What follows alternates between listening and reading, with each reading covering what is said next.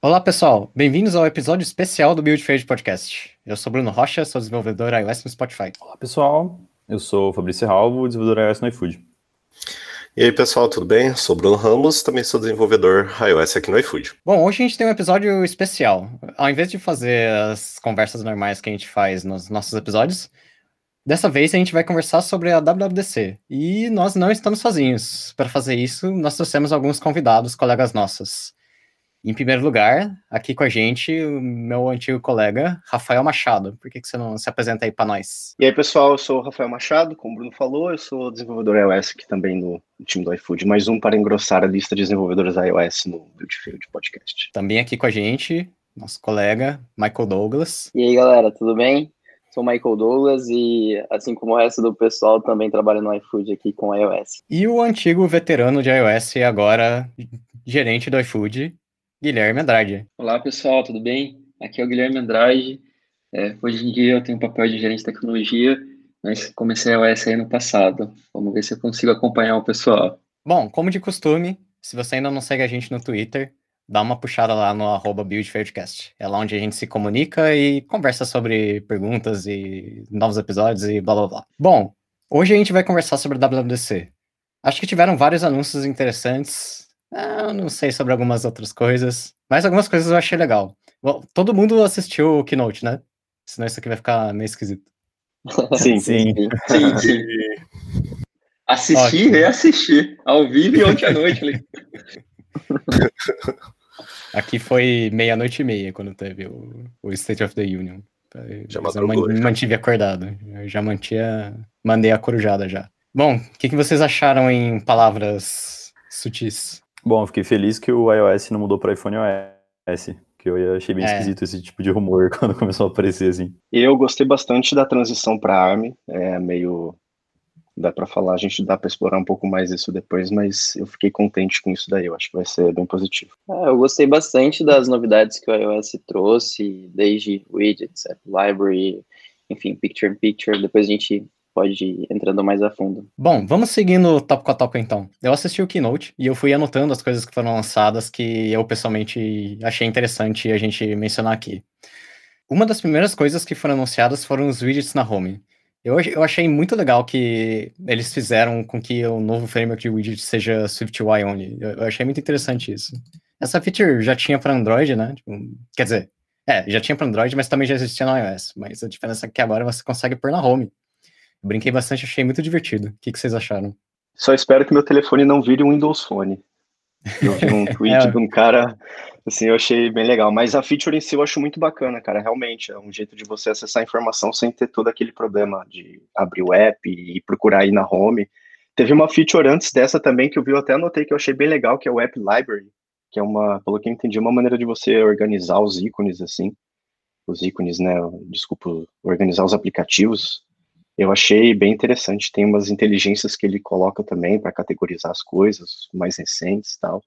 Eu achei isso, apesar de ser pequeno, eu acho que para quem tem bastante app instalado, isso daí vai fazer bastante diferença.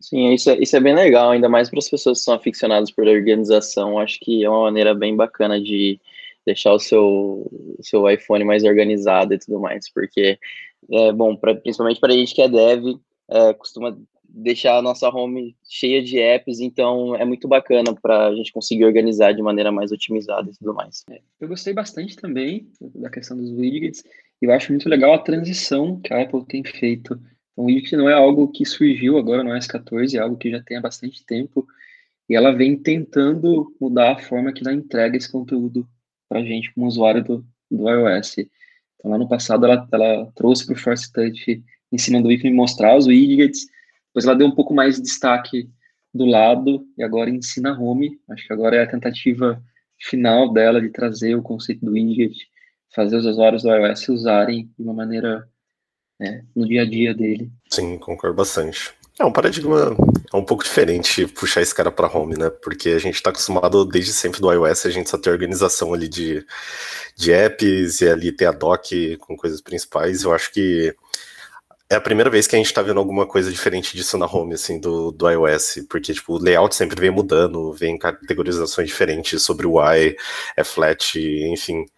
Acho que é a primeira grande mudança, assim, que pelo menos eu tenho, eu, eu, acho que vai rolar bastante estranheza. Eu já atualizei aqui pro beta. Eu achei bem estranho. Eu não consegui. Eu coloquei um widget na, na minha home, só que eu já tirei, assim. Tipo, no primeiro momento ficou muito ruim. É Mas mesmo? eu acho que é toda coisa. Sim. Mas, tipo, no iPad, por exemplo, eu já gostei bastante, assim. Pra mim faz muito mais sentido. Mas o iPhone, sei lá, ocupou muito espaço ali. E, tipo, no primeiro momento eu achei muito ruim. Mas eu acho que, como tudo, assim, acho que vai se adaptando. E conforme novas funcionalidades, desenvolvedores vêm trazendo, as apps vêm trazendo coisas para é, funcionalidades da sua app, shortcuts e etc. Acho que vai fazer bastante sentido. É, já eu gostei bastante. Eu coloquei aqui no meu e aí eu fiquei feliz porque eu consegui colocar o de calendário, o de clima e o de atividade. E aí eu matei três ícones da, tipo, na minha página inicial, assim. Então, por mais que ele ocupe um espaço, acho que o contexto que ele entrega acaba sendo melhor. Então, achei, achei bem positivo. Tipo, ficou um negócio meio grande lá, mas achei, achei legal. Você usou coisa... aquele esquema. Ah, desculpa. Não, manda aí, manda aí. Você usou aquele esquema agrupado? Porque eu acho que no dia a dia o pessoal vai acabar usando aquilo, em vez de deixar, sim. tipo, separado, né?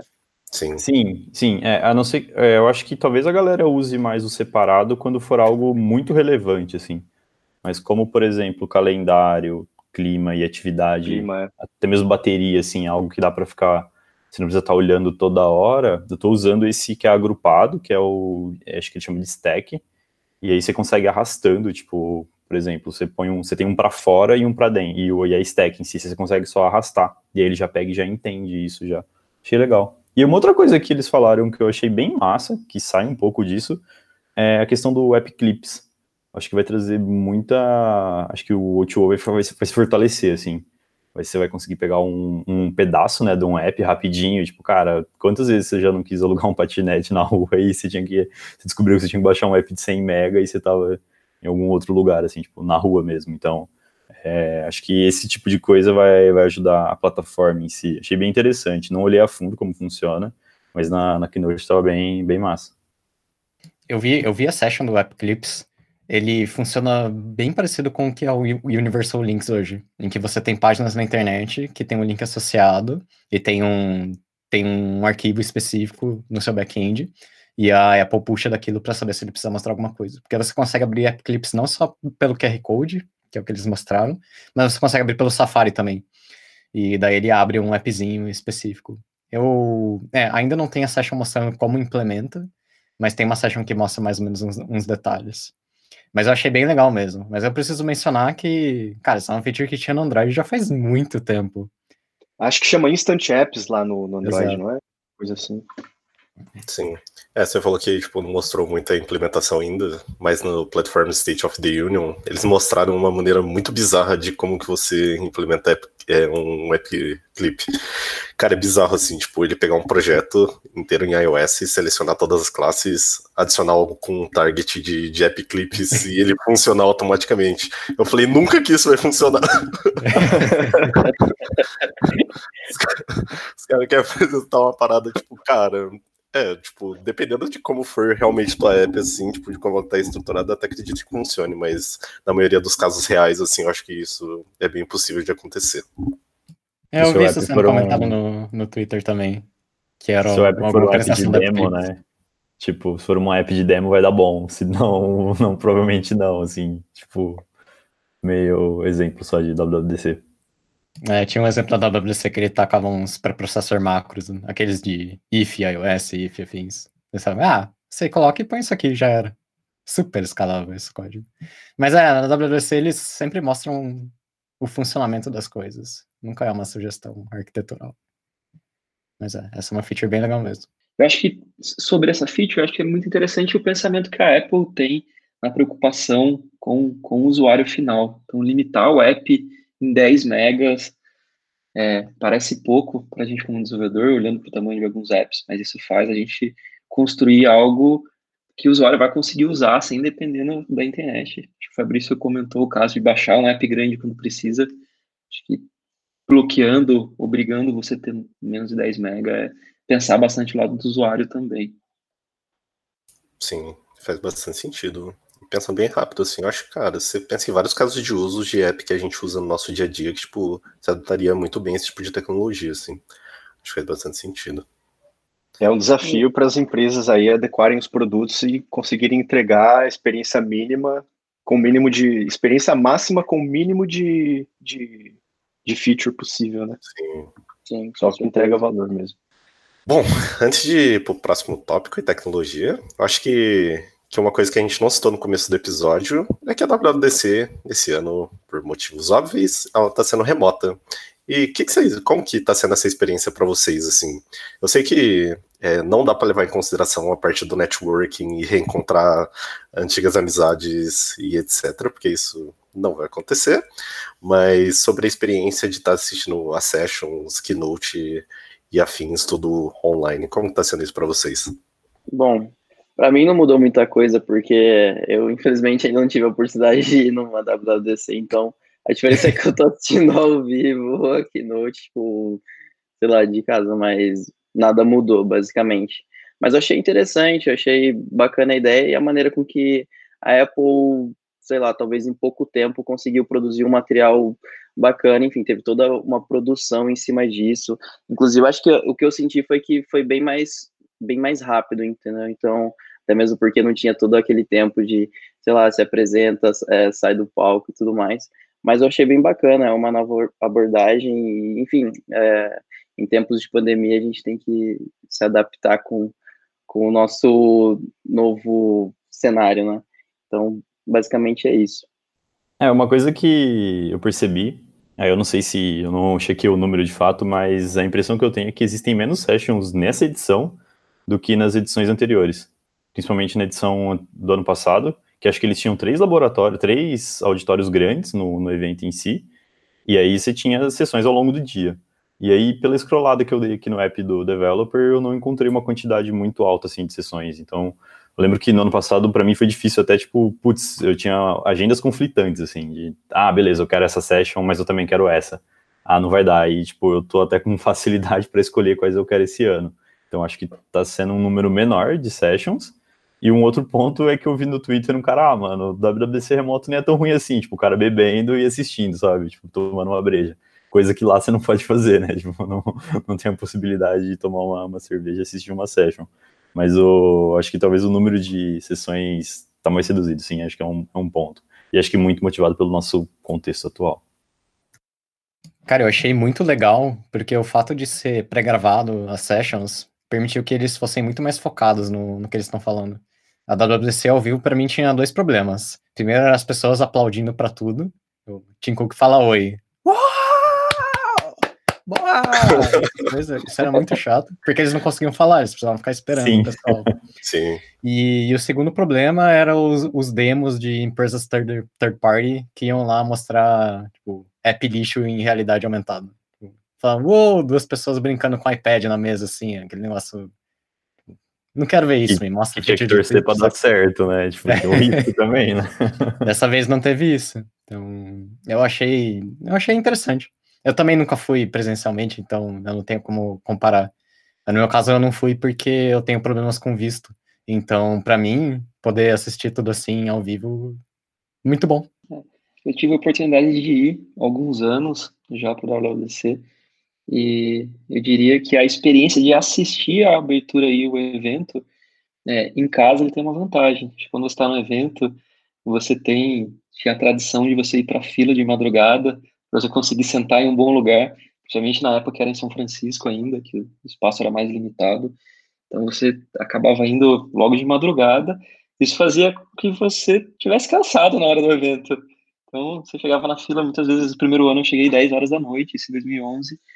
Quando o evento começou às 10 da manhã do horário local, eu já tinha passado na fila, acordado, e você vai assistir a palestra, vai, nossa, eu tô cansado. Depois tem a sessão à tarde, você tá um pouco cansado também acho que estar no Brasil assistindo de casa, ou para quem está em outros países, é, é, muito legal.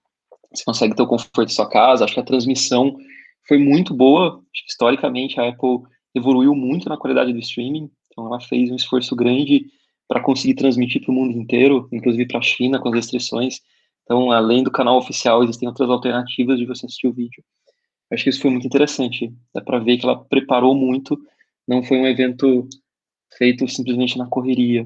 Tá? Inclusive até postergou a data normal que seria o evento, então ela está acontecendo mais no final. Acho que foi o tempo de conseguir preparar tudo. Acho que a experiência está sendo super legal. Eu acho que a única coisa que a galera perde em si e que não tem muito o que fazer é a oportunidade do networking, né? De você conhecer novos desenvolvedores, é, trocar ideia com a galera e tudo mais. Então, acho que, assim, nesse momento não tem muito o que fazer, mas no final a galera acaba dando um jeito. No iFood mesmo, a gente juntou a galera no Discord e ficou, a gente ficou lá comentando as coisas que iam acontecendo e tudo mais. Então, acho que a gente vai encontrando outros meios. Mas é uma maneira diferente de, enfim, de aproveitar esse tipo de, de evento, né? Eu não acho que eles vão fazer esse mesmo formato no, nos próximos anos, porque acho que a parte presencial tem um peso grande mesmo. Mas, de qualquer forma, eu acho que esse formato online foi bem legal. Bom, passando então para o próximo tópico. Um outro lançamento que teve, que eu achei interessante, tanto que eu marquei aqui, foi o lançamento de um app nativo de, de tradução da Apple. Eu achei legal. Pô, a gente sempre usou o Google Tradutor. Eu, eu tenho o Google Translate aqui no, no meu app. Achei interessante que tem uma opção da Apple agora. Mas, por outro lado, acho que esse app sofre da, da mesma maldição que outras coisas da Apple têm, que é eles lançam um negócio legal, mas esse negócio só funciona em São Francisco. Em quatro tem cidades, né? pouquíssimas, né? é, tem pouquíssimas línguas, então why? Ele só traduz de inglês americano para inglês britânico, né? onde, onde, você, onde tem Z, ele troca por S. É, eu peguei o beta aqui, é, eu nem tinha aberto o app ainda, mas ah, tem bastante opção, Rocha, pelo menos. Tem uns 15 idiomas aqui, você consegue baixar alguns offline e tudo mais. Tem uma feature de detecção de detecção automática, parece interessante. Aí eu li um tweet, né? Tipo, a galera fica com Fire nessa época, que é, ah, agora ao invés de você dar seus dados para o Google e para Apple, você só dá para Apple agora, né? então, não precisa mais é, compartilhar com o Google. Mas parece bom o app, não, não cheguei a testar. É que esse é o problema, tem umas 15 línguas, mas o Google Maps tem 300. Então por que, que eu vou usar o app novo da Apple? Seguindo nesse contexto, tem uma outra mudança que eu gostaria de mencionar, que é o caminhos de bicicleta no Maps. Eu acho que esse é um problema regional. É, no Brasil, acho que as pessoas não sofrem muito com isso, mas isso é muito importante aqui na Europa. É, poucas pessoas têm carro aqui, muita gente opta por andar de bicicleta. Eu, pessoalmente, sou uma dessas pessoas. E, então, quando eu vim para cá, é, eu baixei o. Eu parei de usar o Apps da Apple e passei a usar o Apps do Google, por, o, Maps do Google, porque ele já tinha faz muito tempo essa opção de, de bicicleta. E ele dá uns caminhos que são muito mais rápidos se você fosse de carro, porque você consegue cortar por semáforo, passa pelo meio da calçada e afins. Então eu, eu uso isso para me locomover por aqui. Eu achei legal que agora tem no da Apple, mas é, é a mesma situação. Só funciona nos Estados Unidos. Só funciona em quatro cidades da, da Califórnia. Então, eu não, não, sei. Eu não sei o que, que eles têm na cabeça. Ó, vamos anunciar esse negócio aqui, que já tinha no nosso concorrente, mas não tem nem 0,1% da capacidade dele. Acho que ninguém aqui anda de, de bicicleta além de mim, então acho que só eu vou comentar esse assunto. É, eu acho que aqui no Brasil eu usei bastante, tipo, e eu usava muito o Google Maps quando eu morava em São Paulo, porque lá eu usava bastante o serviço de, de bike, assim, saca? Então lá também faz muito sentido esse tipo de, de mapeamento, assim. Exato. Eu também, quando trabalhava lá em São Paulo, usava bastante, mas aqui no interior a gente não, não costuma ter muito isso de andar de bike e tudo mais, e principalmente aqui onde eu moro, que é tudo muito perto, então, tipo, pô, se você não conhecer a cidade toda, você tá moscando, entendeu? Então... São duas ruas só, né? é, então, tipo, então não precisa muito, entendeu? E uma deve ser eles... ladeira ainda, né? Tipo, então... eles anunciaram, eles anunciaram também umas melhorias no, no mapa. Eu lembro que isso aí que o Bruno Rocha tá dizendo foi a crítica geral quando quando o, o, o Apple Maps lá teve uma, algumas mudanças lá, que eu lembro que a, a, ponte de, de São Francisco não terminava, eu lembro que tinha algumas falhas, assim, grotescas no, no mapa, parece que eles melhoraram bastante, mas é, realmente você vê que são só países muito grandes lá, eu lembro que eu, eu vi alguma coisa, acho que foi do mapa que eles melhoraram, que foi só Inglaterra, Irlanda e algum outro país, assim, eu falei, poxa, e a gente aqui no Brasil outros países do mundo ficam só desejando que a coisa tivesse melhorado para cá. Uma outra mudança que acho que o Guilherme Andrade que vai conseguir falar mais sobre o assunto são as melhorias no Messages. Eu achei bem legal que o Messages agora ele tem várias features novas e que ele tá bem parecidinho com, com o Telegram agora. Só que eu pessoalmente nunca usei ele, porque eu nunca conheci ninguém que usasse ele também. Eu só acho que um usuário do, do Messages assíduo com algumas pessoas. Acho que eu tenho uma separação grande entre família e alguns grupos no WhatsApp e pessoas em que eu falo só no Message. Eu achei bem interessante. Eu acho que a minha grande crítica com o Message, acho que a dificuldade que eu tinha era usar em grupos. Então, todo grupo que eu tinha com alguns amigos, é, é difícil de fazer a gestão do grupo, de entender, adicionar uma pessoa. Às vezes, tá, entender a, a thread, o que está acontecendo. Eu acho que o, o visual, o estilo é, da mensagem do Message favorecia a conversa individual. Acho que ela fez uma grande evolução. É, quando você olha, não é nenhuma grande novidade. Então, quando você olha para os concorrentes WhatsApp, Telegram, são features que já existem, mas é uma grande evolução. Você conseguir responder uma thread inline e usar outras features. Então, estou bastante ansioso para conseguir testar com o pessoal. E recomendo todo mundo usar o Message. Funciona muito bem. Ele tem uma é, tem segurança maior. Recomendo todo mundo usar o Message. A gente podia criar um grupo, inclusive nosso aqui. É, o que eu, o que eu gosto bastante, o que eu, o que eu gosto do, do Message é que quando eu compartilho uma foto ou um vídeo por WhatsApp, ele aplica alguns algoritmos de compressão e perde muita qualidade. Isso não acontece quando eu mando pelo, pelo Messages da Apple mesmo. Então, é, é, então assim, é, é nítido. Assim, você faz, por exemplo, eu tenho uma filha pequena, eu gravo vídeo para os avós, 4K, qualidade máxima, para eles poderem ver a pequena, e quando eu mando por WhatsApp fica tudo pixelado. Mas se eu mando por message, eles conseguem ter a experiência completa. Isso eu acho bem, bem interessante. É, isso aí é um ponto negativo do WhatsApp e tudo mais, que o Message não. O iMessage não tem. Então, é, é bem bacana e uma Assim, eu não uso muito o iMessage, na verdade eu só usei algumas vezes para testar algumas features que eu vejo lá, mas tem uma série de, de perfumarias, então isso eu acho, acho bem bacana, sei lá, tipo, pô, tem como você mandar um, fazer um desenho no iMessage e mandar para pessoa, tá ligado? Então, tipo, são coisas que não, você não vê em outros é, aplicativos de mensagem, mas o iMessage tem.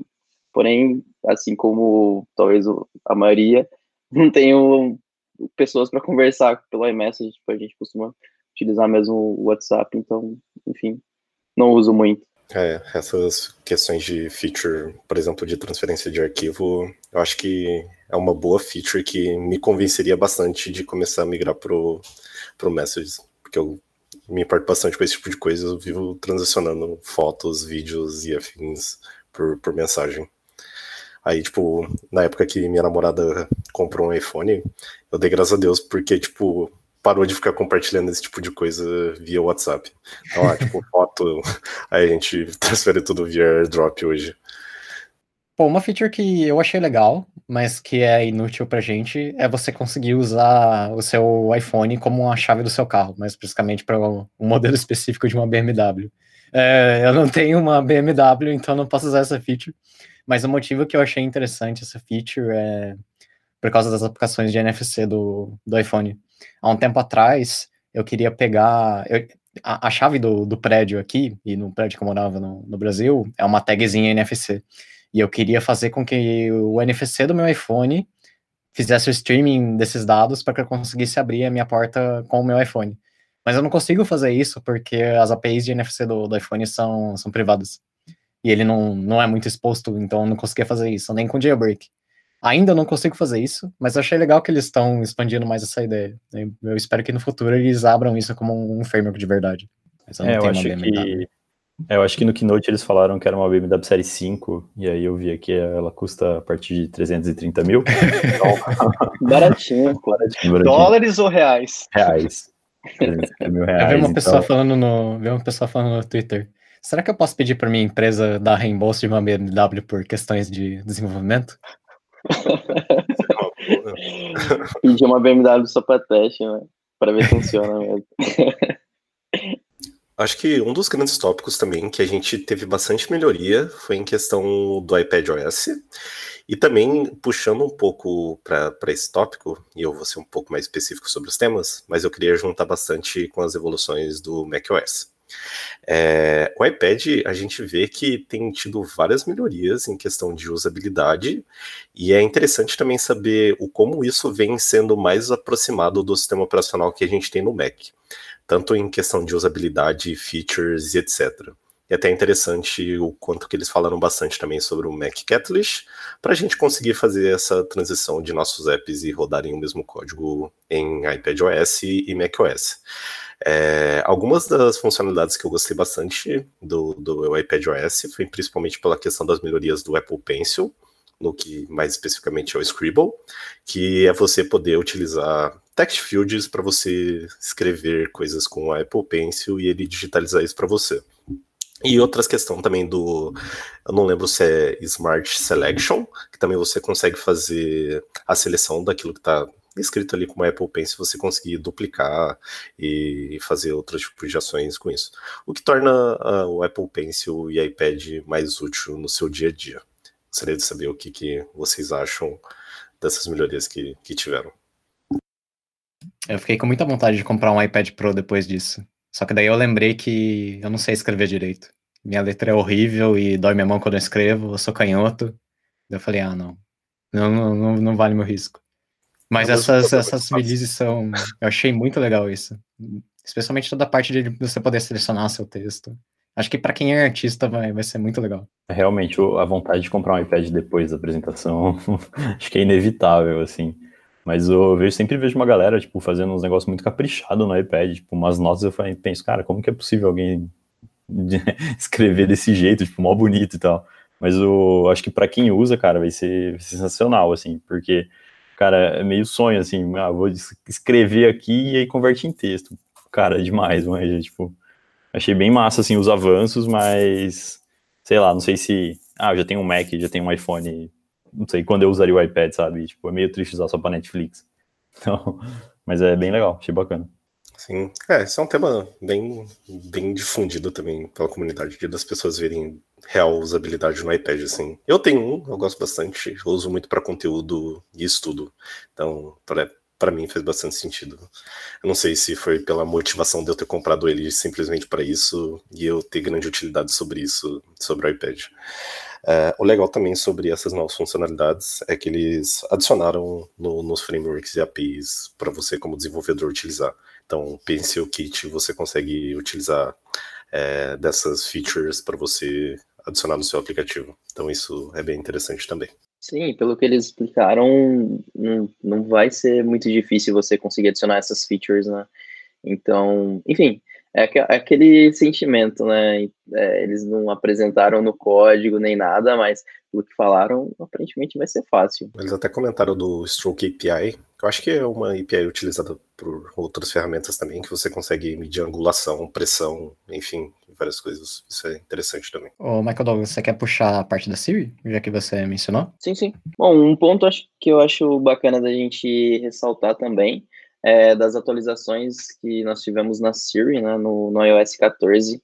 É, enfim, o que eu achei bem bacana foi que agora a Siri está mais compacta, né? Agora ela não está sendo tão intrusiva igual era no, no iOS 13 atual. Quando você dá um Hey Siri, ela aparece na sua tela toda e, enfim, você perde o contexto do que está acontecendo por trás. Agora ela mostra é, os comandos e as respostas em como notificações. Então, isso foi um ponto que eu achei bem interessante. Eu achei muito massa do, do novo sistema que a Apple vai lançar agora. Então, enfim, o que, que vocês acharam? Uma coisa que eu anotei aqui, eu achei bem engraçado. Na, na, verdade, antes disso, eu achei interessante que eles adicionaram muitas outras frases, assim, então parece que ela tá mais espertinha, pelo que foi apresentado.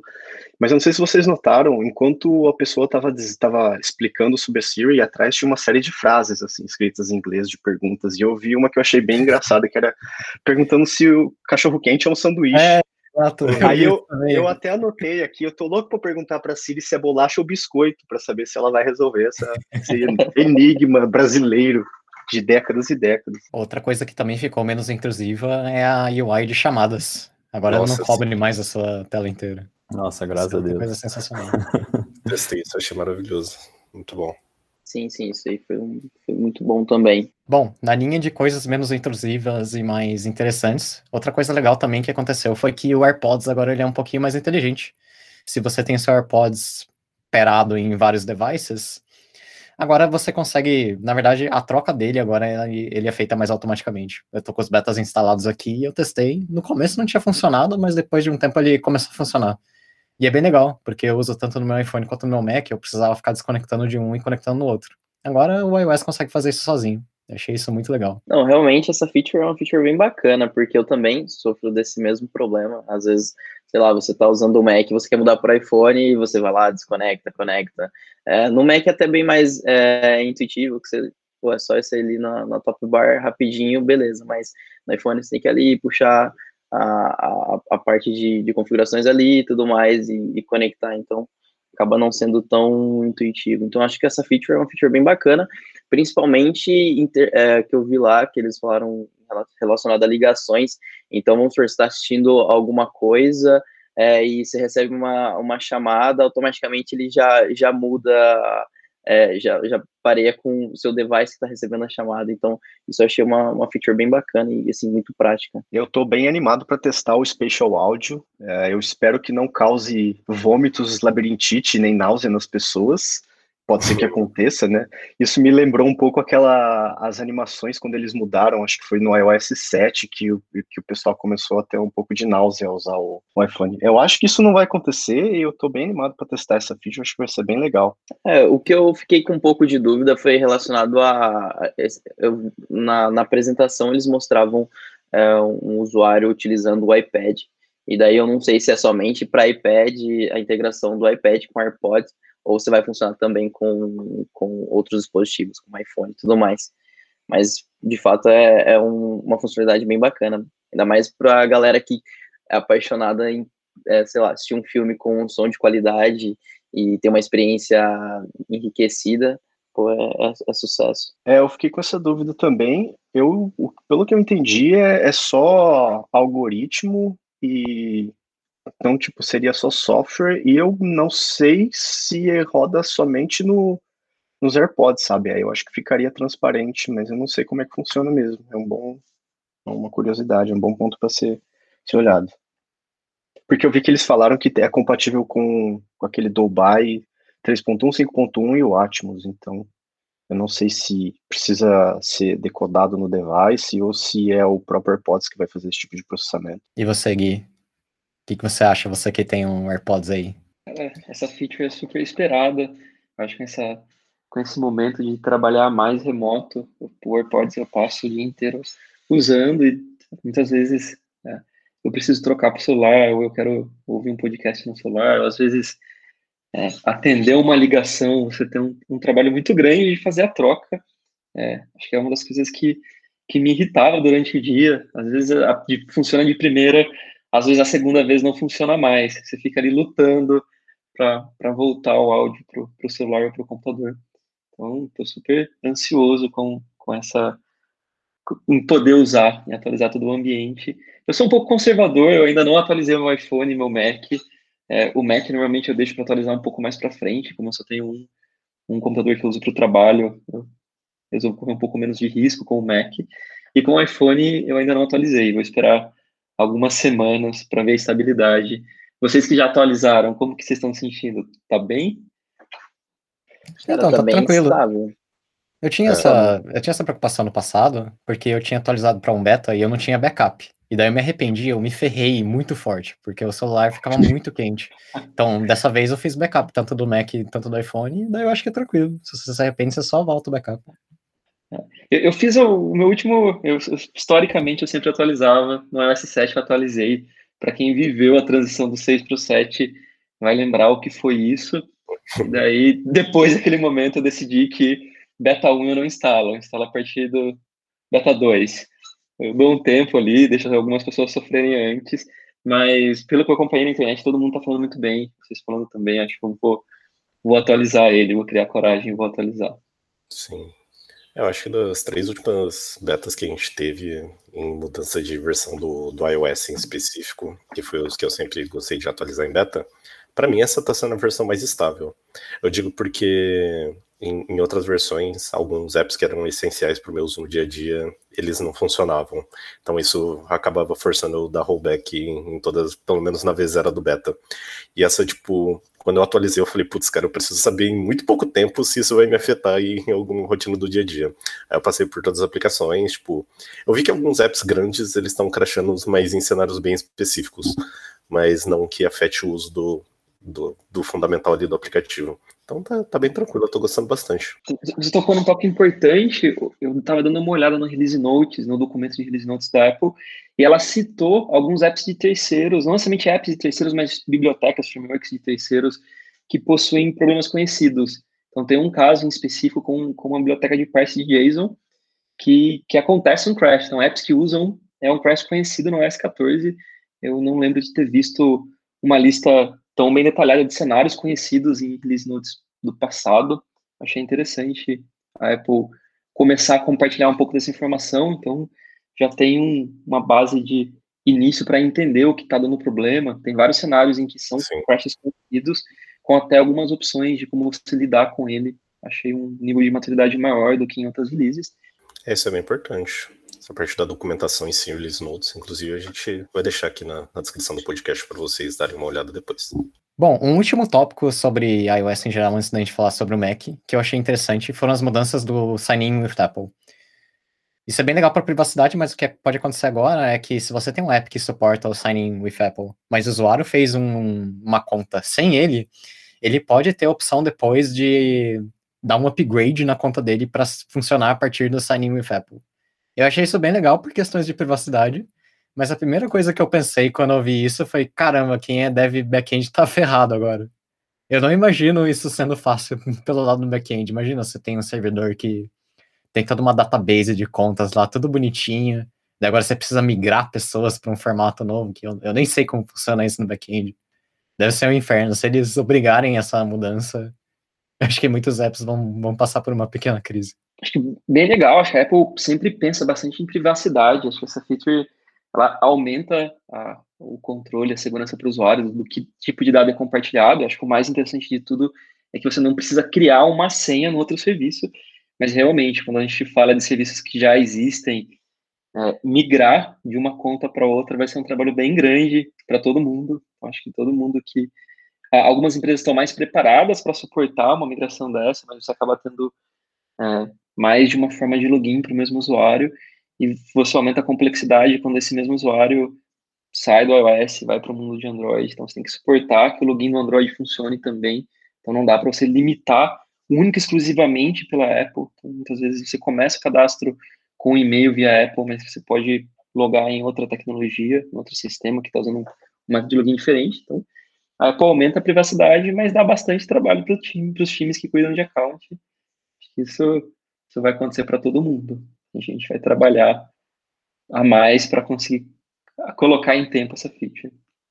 Aproveitando o, o, o tópico de privacidade é, e signing with Apple e tudo mais, uma coisa que eu achei bem bacana foi que agora a Apple está deixando mais claro, mais detalhado na App Store quais dados são coletados do usuário. Então você já consegue ver ali no momento que você vai baixar o seu app quais informações que aquele aplicativo é, necessita é, de você. Então, isso eu achei bem bacana, bem bacana também. E por último, mas não menos importante, até porque não é um assunto pequeno, a gente tem as mudanças feitas no Mac.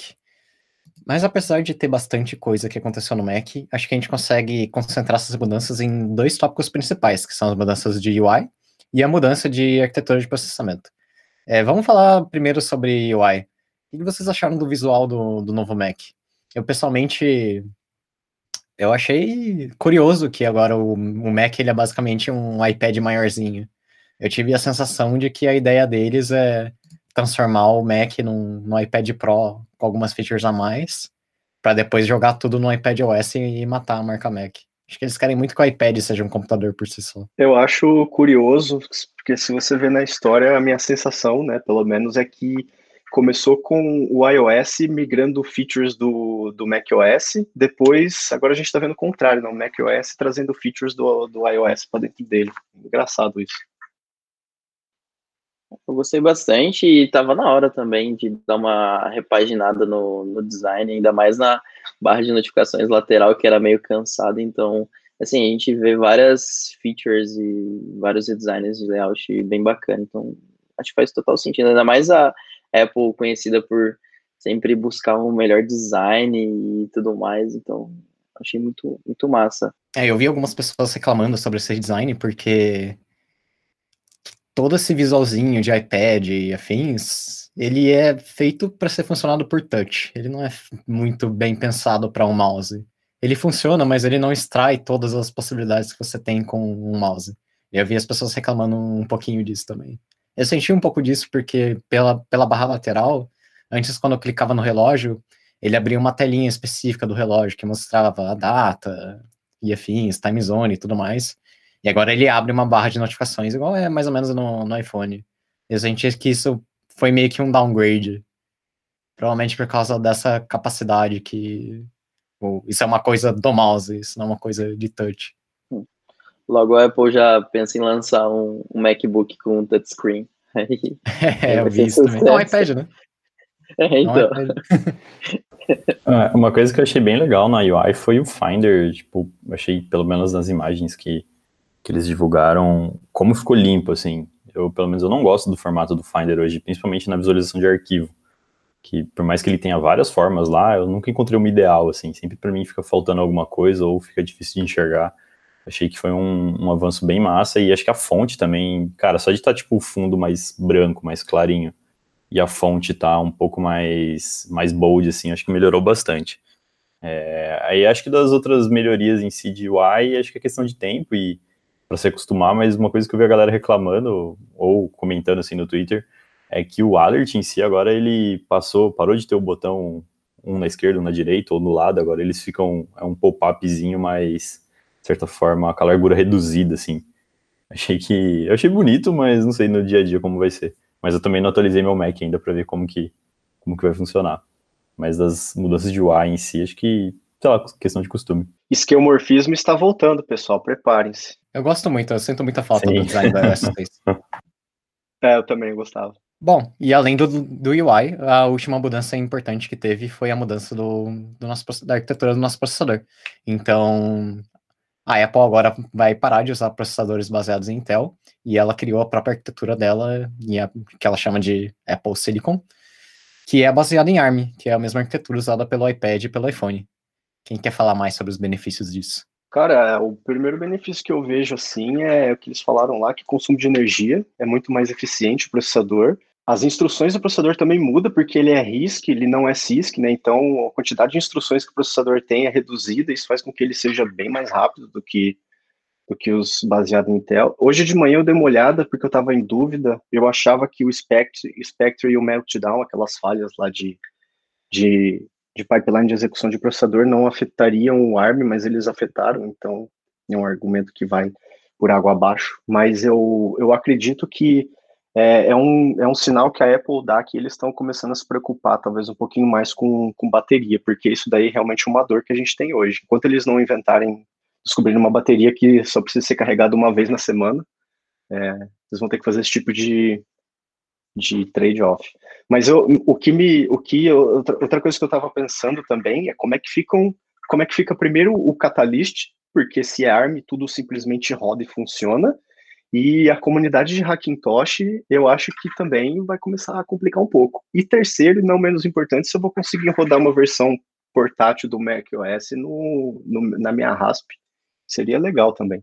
Uma coisa que eu achei interessante é que justamente isso. Agora que é o mesmo, a mesma arquitetura, você consegue rodar apps de iOS e de Mac. É, você consegue rodar apps direto de iPhone e iPad direto no seu Mac.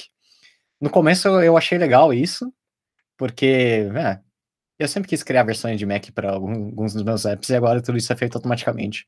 Mas por outro lado, eu vi algumas pessoas achando isso não muito legal, porque parece que historicamente toda a experiência de apps Catalyst sempre foi meio zoada. As coisas funcionam, mas visualmente não fica muito legal. Então eu vi pessoas achando isso meio que um, um shortcut, assim, pra não, não precisar fazer coisas visualmente interessantes que funcionam direito no Mac. Que, que vocês acham? É, esse é um desafio que a Apple tem algum tempo já, né? Tentando. Todo, acho que todo WWDC aparece uma coisa ou outra e tudo mais, e a galera vive reclamando. Mas quem sabe agora, talvez esse não é o caminho, assim, mas tem muita coisa ainda para acontecer, né? Tipo, tem a questão do Mac em si. Mas o que é um problema é, se vai dar certo, pode ser que sim, mas talvez tenha a experiência de, tipo, eu vi lá no, no WWDC em si, né, o, no, na Keynote, é, testando, acho que um joguinho, aquele, aquele jogo super famoso, que eu não lembro o nome, que é muito bom, mas o, será que os nossos apps que são projetados para a gente usar com a mão, é, com touch, vai ficar legal no Mac? Tipo, será que a experiência, como que vai ser? Será que a gente vai conseguir compensar alguma coisa ou outra? Acho que por mais que seja assim, ah, você consegue usar agora, qual será que é o prejuízo, sabe, tipo, de mudar o, a forma de interação? Então, acho que tem algumas coisas aí além da, da tecnologia para explorar ainda.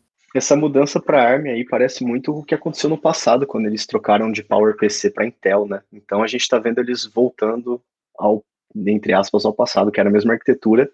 Passamos pelo mesmo problema, tanto que uh, na parte de hardware, não sei se vocês notaram, mas o que eles falaram de software, essa coisa de virtualização e tudo mais, o Rosetta 2, eles pegaram o que eles tinham no passado que eles usaram de PowerPC para Intel, botaram dois na frente e falaram: é isso aí, pessoal, segue a vida. Exatamente. E eles também estão ajudando bastante na parte, enfim, uh, com o programa de Universal App Quick Start Program lá.